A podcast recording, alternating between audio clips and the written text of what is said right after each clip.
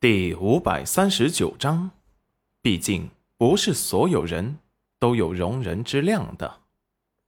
玉野王子和天爵王子眼神一喜，他们正找不到机会和裴元君接触呢，没想到现在竟然有机会给他们送上门来了。万宝国的人和大罗国的人立即就不干了。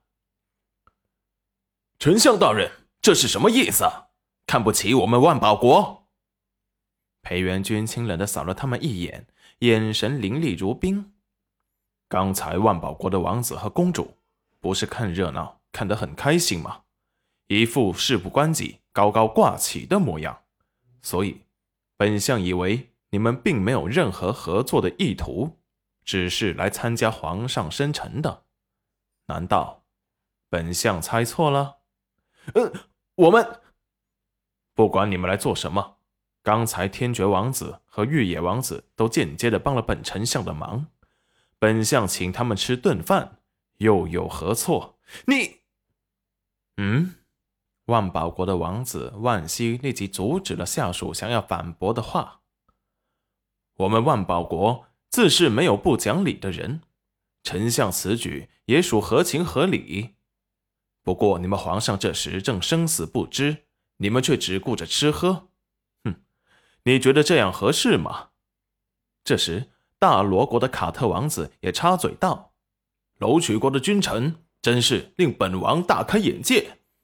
君王想要臣子去死，臣子在君王病重时候还想着大吃大喝的宴请别人，哼，当真是一出好戏。”天爵王子和玉野王子脸色一沉，只听玉野王子说道：“卡特王子的意思是。”要为楼皇守着肚子，这几日不准备吃喝。卡特俊脸一冷：“这是楼曲国的事，关本王子什么事？”越野王子轻笑：“呵呵呵，既然知道是别国的内政，就请闭嘴。你们大罗国总没有想要插手别国内政的想法吧？”几国的人看着卡特王子，神情警惕。他们可也收过大罗国的美人，该不会全都是奸细吧？看着玉野王子一句话就扭转了局面，卡特王子很不甘心，还被人怀疑上了，觉得扫了颜面。你怎么处处帮着楼曲国的丞相说话？难道你们之间真的有见不得人的秘密？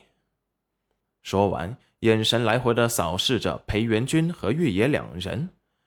裴元君冰冷的凤目锁定了卡特王子，卡特王子只感觉到一道冰冷的视线如影随形着跟着他，他感觉整个身体都被这目光冻僵，抬头向着视线的主人看去，视线落到了一处寒潭冰川里，仿佛自己在冰川上被冻僵后拼命的挣扎，想要活命，最后却掉入了冰川下的寒潭中，冻得他浑身直打哆嗦。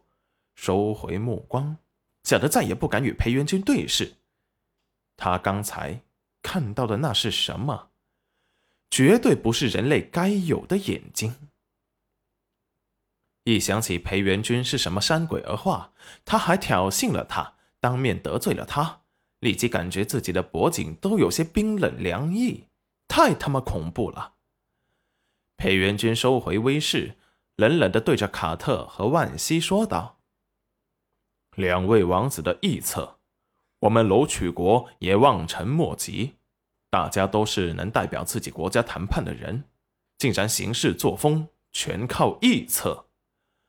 本相请天爵王子和玉野王子，不过是觉得两位王子对人真诚友好，看看能不能在两国内找到医术高明的人来给皇上治病罢了。本来还想请两位王子去丞相府说的。不过现在形势逼人，引起了万西王子和卡特王子的胡乱臆测，本相就不得不先把这个目的给说出来，免得被人恶意揣测。毕竟，不是所有人都能认清现实、有容人之量的。